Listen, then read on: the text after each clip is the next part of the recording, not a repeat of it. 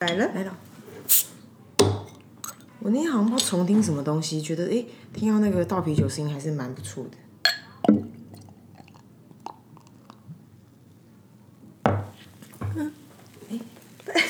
对不起，对不起。哎、这个这个是不是坏掉？真的吗？这个大酸味是正常的吗？正常，因为它是大黄瓜酸皮。哦我刚好酸说，我有皮如果你要这样讲，我就可以理解；如果没有，我真的会怀疑。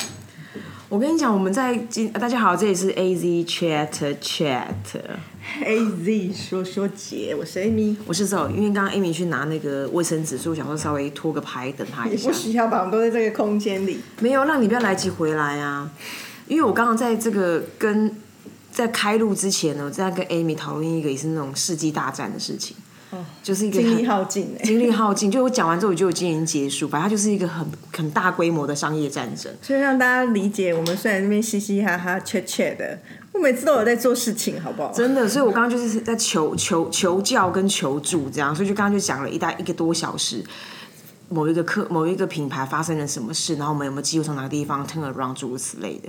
所以我觉得 we deserve the beer，这个这个 beer，、我最近也是有另外一个客户让我很伤神，然后我昨天晚上睡觉前，我就在想，因我因为这样一直想那件事情而有点难以入睡，真的哦，因为我就会很容易他喜把欢你，不是啦，我很公式哎、完全的公式，我就很难把自己的脑袋就是关机，然后就停下来，然后我就一直在想，可是其实也不是多具体的想，只是你有那个情绪一直萦绕在心头。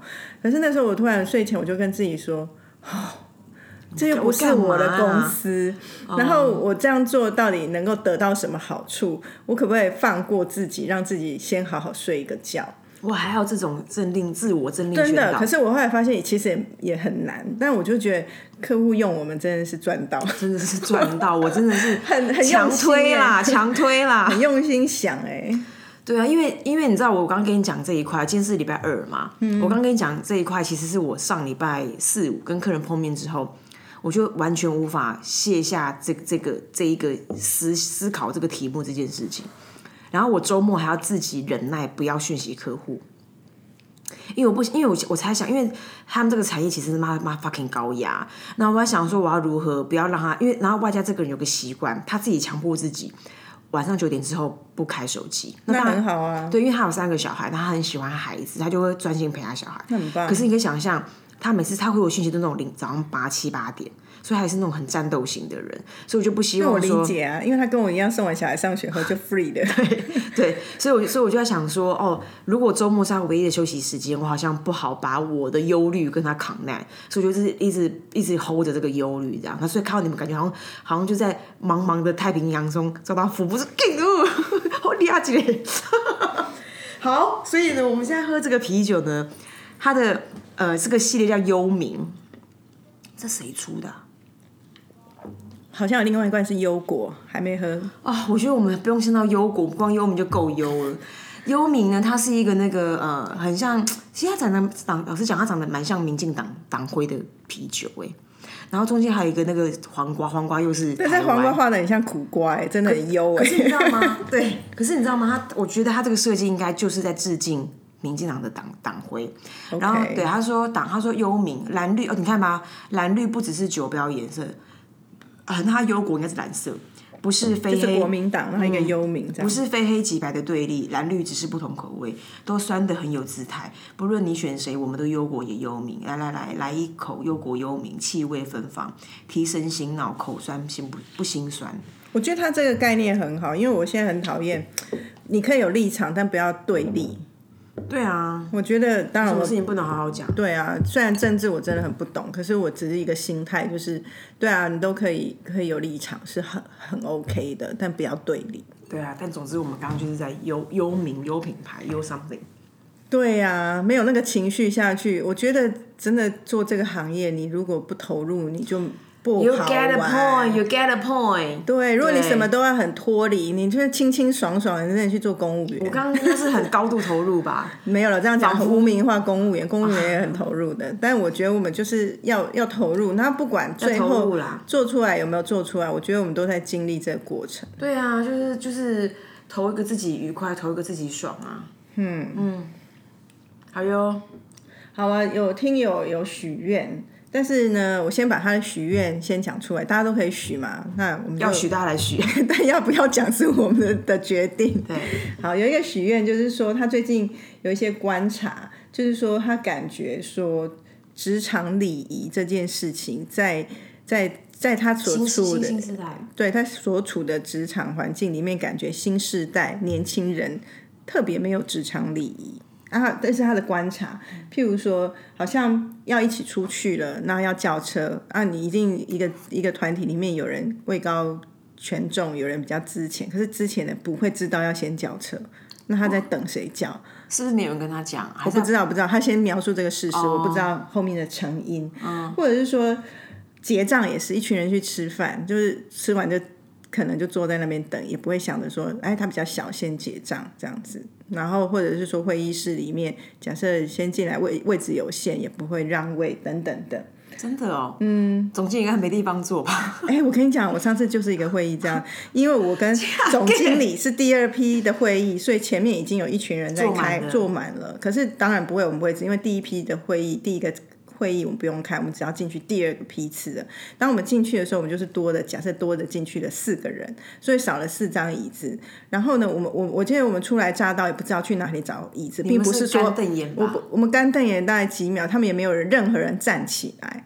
然后后来那是有客户端的人，客在客户那边，然后里面有他的人，有他人，也有我们家的人。然后看他总经理看的客人站着。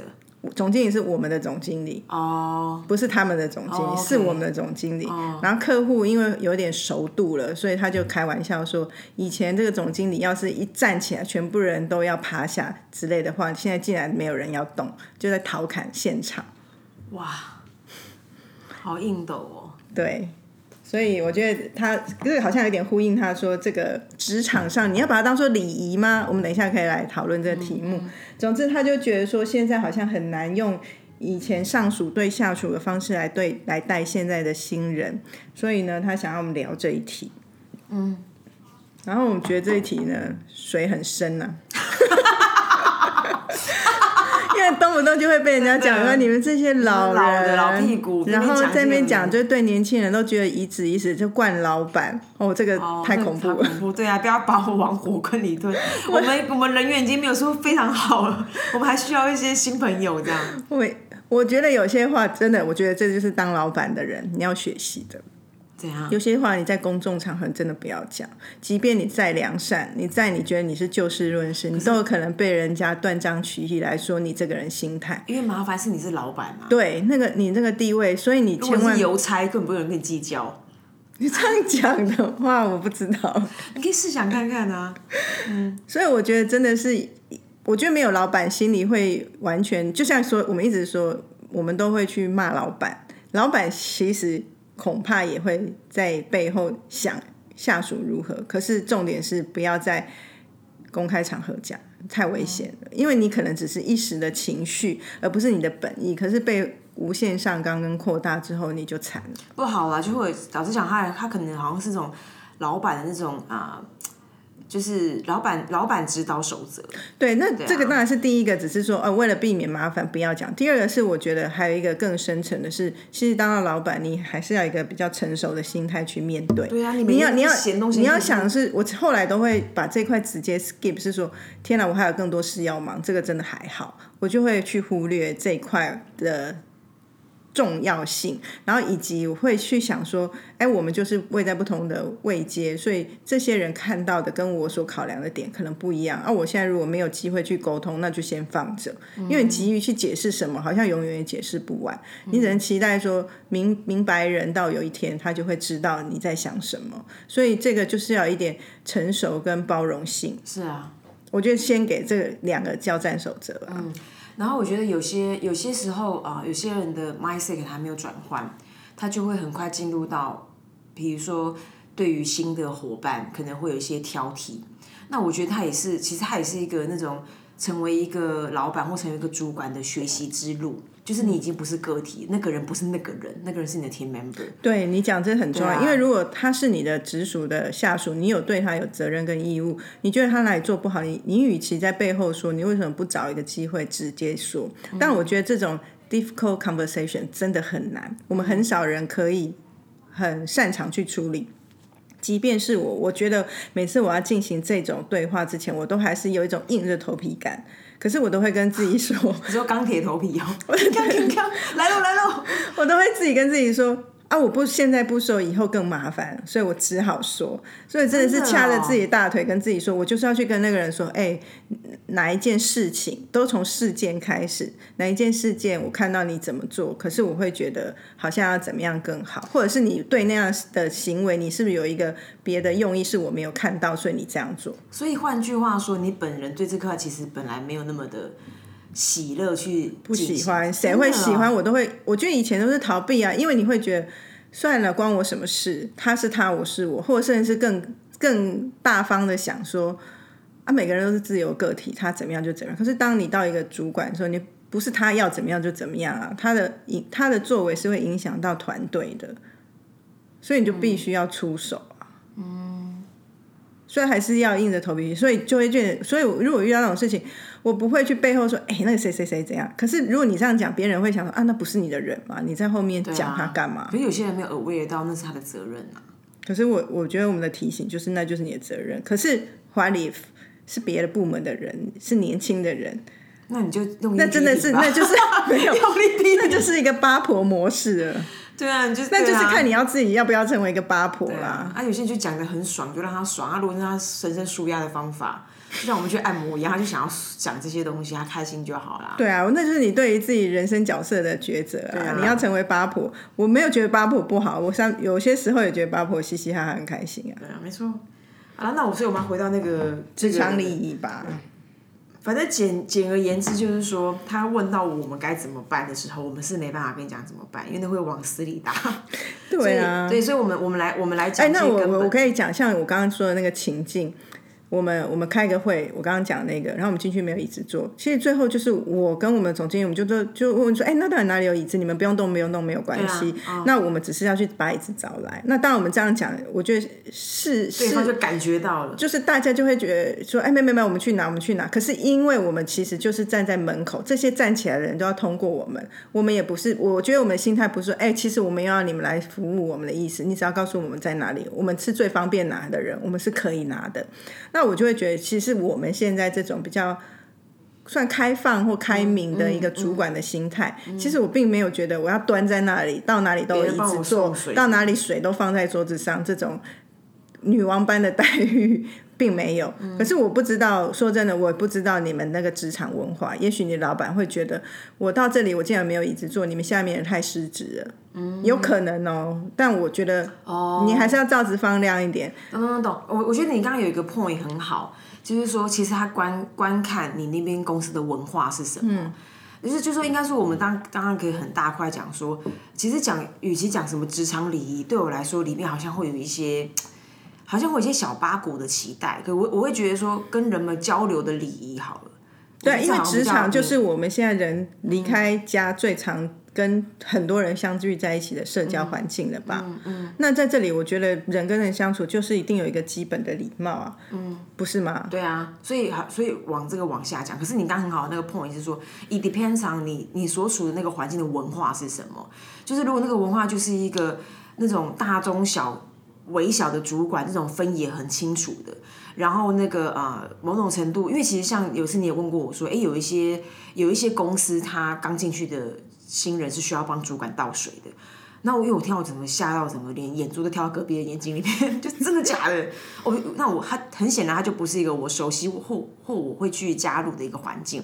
可是 what if 你在这样的环境，那那你就是会变，就是你刚刚前面讲那个照字就是要照亮整整整条路到底长什么样子，你要对 follow 啊这，个而且这是你选择的嘛，啊你你其实是有选择你想要去的职场的权利啊。你如果进来都投身，你不要再去了才在那边抱怨说这里不好，这那里不好。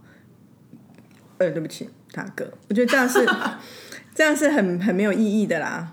嗯，而且就会更凸显的是，啊，你如果抱怨那么多，你你为什么不离开？嗯，你是没没本事离开吗？好，那我们回来一个那个比较中庸的，就是说在职场上面与人社交的礼仪里面有没有一些温良恭俭让，或者是一些呃什么君王臣子什么兄友弟恭那些东西？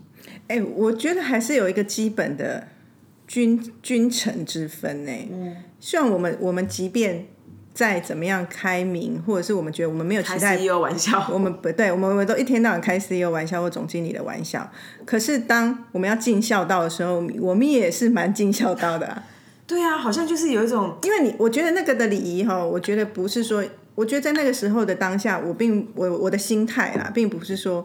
因为他是 CEO，因为他是总经理，我觉得我要为他做这件事情，我可以得到什么好处？而是你理解，他其实位在那个位置，如果离他最近的人不靠近他，他那当下他是很孤单的，显得好像没有人在理睬他。可是只要他旁边的人有有很多人涌上他的时候，我就会退下，因为我就觉得他他有人陪了就好了。我在意的是他他在。你会希望每个人在这里都开开心心的。那年轻人，假设像我们一起出去玩，年轻人在那个环境很容易就找到自己的乐子。那那那个我们的老板们进来，如果一开始还没有办法融入，我觉得我们只是在扮演让他可以融入的一个催化剂而已。日文的温柔是亚萨西嘛？对，我会觉得它就是一个亚萨西啦，但他围不到什么，就它它它就是一个。可是我觉得这个东西有点跳脱礼仪，它比较像是一种你这个文化里面是不是互相照顾的？然后你在这个人跟人之间的关系里面，你有没有多这一个体贴跟亚萨西？那如果有的话，它就会产生刚刚前面讲。可是因为你并不遵循任何一个，或者是所谓的下对上，对啊，好像是这样子。对我来讲，那个当下比较像只是，就是你，我刚刚有一个举例，但我觉得讲出来好地狱哦。那你先不要讲，也还好吧。就像我跟我爸妈出门。然后我看到前面有窟窿，我会跟他说：“哎，小心一点。”嗯，那还好，在哪个地狱啊？那好像把他们讲就是他们是老人啊，可是他们真的是老人。他们没有 younger than you 啊，他们的确年纪比你长。对啊，可是我觉得心态只是这样子而已。嗯，然后，然后像这个听友的来讯呢，我觉得这个来讯有些时候我的看法，我会我会用一种角度去看待这个东西，就是说，好像不用那么快把它世代化。就世代作为世代的两边，因为我我真的发现，就是说有些时候，呃，你你你觉得的，你以为的，你认为你所熟悉的，别人其实并不是不跟随，别人是不知道，所以他可能不知道说，哎，其实在这个角色扮演里面，他他如果他可以为这个组织做更多，他可以比如说哦，他可以帮你 take care 一些小事，然后当然我们会觉得说，哎，好像他需要 take care 的原因，如果你以本位主义讲的原因，是因为我有另外的事情要做。可是，就就就对方的角度来说，他可能不知道哦，你们可以是这样的合作关系，所以我我会建议你提醒他，或让他知道说，这是这个我们现在分工是这样，这部分是需要你 take care，然后我会负责哪件事情。我觉得分工的概念在当代的呃人的对话跟交流里面，其实我觉得蛮好的，而且很能够被理解，然后也很通俗的被使用，所以从这地方想，也会比较不容易给自己一些情绪。嗯。那职场上面还有什么礼仪？你觉得是应该是算要有？哎，应该是说回到根本，职场应该有礼仪吗？我觉得人跟人之间就有礼仪吧。对啊，对啊，所以他就譬如说以前会讲说，有些人就是在办公室看到主管要不要 say hi，不是主管，就是两个同事这样交错而过，有的人眼神连交汇都不交汇。哦，我觉得这受不了嘛！可是现在的人真的就是这样哎。蛮多这样，然后一到会议室里面，我们也立刻成军要为某个 project 努力的时候，突然好像熟的跟什么样，那种就会让我蛮错乱。明明两天前在走道上你都不看我一眼，今天在会议室上突然好像我我是你姐姐，利害关系了啊！可是我就不喜欢这样，我也是啊。可是大家就会演这出，你有什么办法？所以啊，我所以我会觉得所谓的礼仪，并不是说有利害关系你才要去做什么，那你就会被看出出就是你是为了某件事而做什么。所以礼仪是我觉得我们都这样讲很诙谐、很老派，就是大家既然都在这家公司了，那为什么就算不能交成朋友，可是不能互相认识一下嘛？对啊，你知道那个我刚以为你要讲是 say hi，就是就是呃，我觉得当然可能在某个年代里面。那个就会那种公司行号，你知道，就说董事长好，总经理早安，就是会有这种的需求。你讲的铿锵有力，有啊，有 feel，有 feel，有 feel。我就喜欢演戏嘛，我觉得我这个年代倒不是，就是这个年代好像不是最追求这个。可是我觉得它就像是人跟人修旧修旧别人的时候，你可不可以 say 个 hi？就是 say hi 有什么？哎、你你也不用跟他深聊，可 say hi 是 OK 的。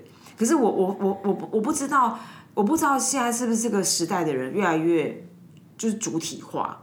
他会觉得说，他把他自己的个人的宇宙完成就好了。嗯，因为因为我曾经在某一个场合就发现有一群人在很开心在公司的某个地方拍照，然后那时候我们的 CEO 正在跟我讲话，然后那个人就差点撞到他，然后我就跟他说，然后我就说，哎、你差点撞到他了。然后讲完我跟他说，哎、因为他很年轻嘛，我就顺口问说，哎、你知道旁边这一位先生是我们 CEO 吗？然后他就浑然不知。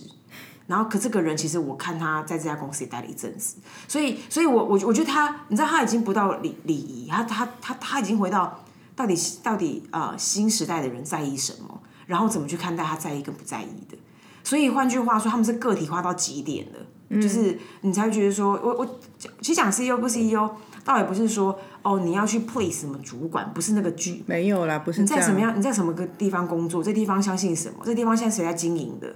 然后他们正在往地方前进。我我想象应该会是每一个主体、每一个个体应该会在意的事，这样。所以我不知道，就是我刚刚只是延伸，所以更不用说还要还要打招呼，不可怜啊！但我觉得这一块其实是非常现世报的，就说你投入多少，其实你不可能没有回馈的。所以如果你要把自己放在一个你自己的世界，然后你觉得我独立运转完，我该做的事情我做完，那我就撤，然后第二天再来也 OK，只要你做的事情都成成成交或者是完成，完成那没有人会说你怎么样，可是你就会少了一块。我觉得我们在这边，因为跟人那些有的没的的牵拖啊，或者是互相的情感啊情感的交错啊然后就会很多喜怒哀乐，它是有趣的。因为你说我们像我们在这里，我们我们待这么久，我们跟这里的人。资深的人或新的朋友，很多的交集，那不一定都是快乐的事，有时候就很气的事情也会有。对啊可是那那 对啊，那那才是我觉得做这工作很有趣的地方。嗯嗯。可是如果你没有把自己那么抽离，就回到我们刚刚讲，你就很容易很多事不在乎。可是如果说真的，你你没有放入情感，你要把自己现在这个工作做到好，我觉得有机会，但没有办法很很很很容易啦。嗯回到那个人跟人的交易，然后或者是说在职场上面的人跟人的交易，我会觉得他，即便在职场上，他还是回到人跟人的关系。就像你，你看到你们家三楼的人正在扫地，然后你刚好走上去，你要去四楼，就是你就是那个关系可以透过你一个哎、hello 哎、晚安哎、谢谢哦，就是它就是可以发生。然后我觉得好像呃在我们的工作场合，其实它是一样的意思，只是说多了一点的亚萨西，是说哎那个你总不会让你重新站在那吧？啊，相信我们这种青壮年啊站一回，有一些那种 stand up 的那种会议是开得起的。可是你想想看，那个比你之年长一点点，他就会很辛苦，或是你你会希望说，哎你。你你能不能为这个组织贡献什么？有些时候，有些时候多一些亚萨西就是你可以贡献的事情。嗯，而且这个不是说这个亚萨西不是指对上吧？我觉得我在这里看到蛮多我们的同才之间，或者是上对下，都很多温柔的举动啊。啊尤其是大家在这里很常情绪的起起跌跌的，那很常常看到大家给一个小纸条、一个小蛋糕，我都觉得这就是我们彼此关心的一个方法。你不是还有什么全组喝咖啡那种？那个就是交官的吧？什么交官啊，什么意思？高官啊，高官？就是看你做什么事。嗯亚莎西是亚莎西哦，亚莎西是那种小的、很贴心的，然后很有一点小情感做基础的。可是有一种有一种类型的人，他会是那种全面包覆式的，让你知道工作要来那种是高官吧？那不是高官，高官的意思是什么？有点交易的意思啊。不是不是高官，对啊，所以他就要可以他他可以跟你交易啦。哦，你想这不会有人懂的啦。哦，好了，没关系的，大家先先忽略那十五秒的分享。还有什么？那你现在带年轻人，有觉得跟以前的带法有什么不一样吗？因为我带的人都真的蛮年轻，都是最年轻的，因为他们那种刚毕业那种的。老实讲，我觉得，我觉得好像就是对于那种呃平等与正义、平等与公平，哎，平等跟公平不一样吗？平等跟公平不一样。好，他们对于平等跟公平的要求指数会越来越高。可是我觉得它会跟整个世界的变化绝对相关，因为你都会想说共享经济，其实共享经济是一个这种商业化的名词，可是它意思就是说，哎、我买了车干嘛借你开啊？我买车我还要载你哦、或者是我买的房子我要租一个房子，我我一个房间还要让你睡哦、就在某个年代人是无法接受的。可是我觉得这种各式各样的共享啊、sharing 啊，然后什么诸如此类，它会，尤其是现在这种主体化世界这么强烈，我觉得大家对于公平与平等的要求的需求很高。嗯，那如果那老实说，如果你知道，其实真的是某一个年代人，真的是那种你看到他，你要把他头衔喊出来的哦，陈主任哦，林经理那种哇塞，我如果在这里会死掉、干欸，这是我弱项我。觉得我们先咬舌吧，与其要叫你，不如先自己断掉那个发言的能力。对啊，把舌根先处理掉，所以他们会很痛苦。嗯，我觉得还是因为每个人所处的职场真的很不一样。我觉得你如果要主体性很强，你你你在的环境能够包容多大，对你要真的要看。那我觉得像我们这这样的公司，我们对主体的包容已经非常强大。可是你说它有没有一个最终的？判决点有，就是你的能力。嗯，你那能力不强，上面主体个屁呀、不是吗？Goodbye, my friend。可是如果你能力很强，说真的，在这里真的可以百分之一千的包容。真的，我觉因为我们得我们在包容各种骂任性的人。但但是你才情好啊，谢喽。可是没 有没有被包，没怎么被包容了。嗯，对啊。可是我是说，可是在外面一般的环境，其实说真的更难啊难。所以你你，我觉得，因为一到职场就不是你自己一个人的事情，那你有能力你自己创业啊，你就当老板。可是当老板后，你也不可能一个人做所有事，你还是要 hire 员工。对啊。所以总之还是一个人跟人的相处，要那么完全百分百的主体，我觉得蛮难在你的工作上面获得实践的。所以我觉得，如果你并不是说这样子，我就自断脚跟，让自己不是自己，我觉得这是一个你怎么看待你自己在职业上面发展的一个很认清自己的点，而不是说我真的要怎么样就怎么样。因为如果你真的要这样做，我觉得如果你角度这样想，可是站在别人角度，我为什么要包容你？就是这样。你凭什么让我包容你这样？嗯然后，嗯，其实其实是，就当然，它还是一样，就跟价值观还有文化有关。然后回到刚刚说那个层层叠那种，就是刚刚讲的是很主体性很强，是是一种特一种现在的一种特色或特质。然后另外就是那种整个绑定感很强的，就像我们刚才讲那个层层叠，陈主任、林经理那个东西。就是如果你你你你你向往，就是说，哎，你能够老来松。哦，有些其实就这样，有些就是我不想要苦一辈子啊，就像媳妇一样，她熬成婆，她很期待熬成婆的那一天。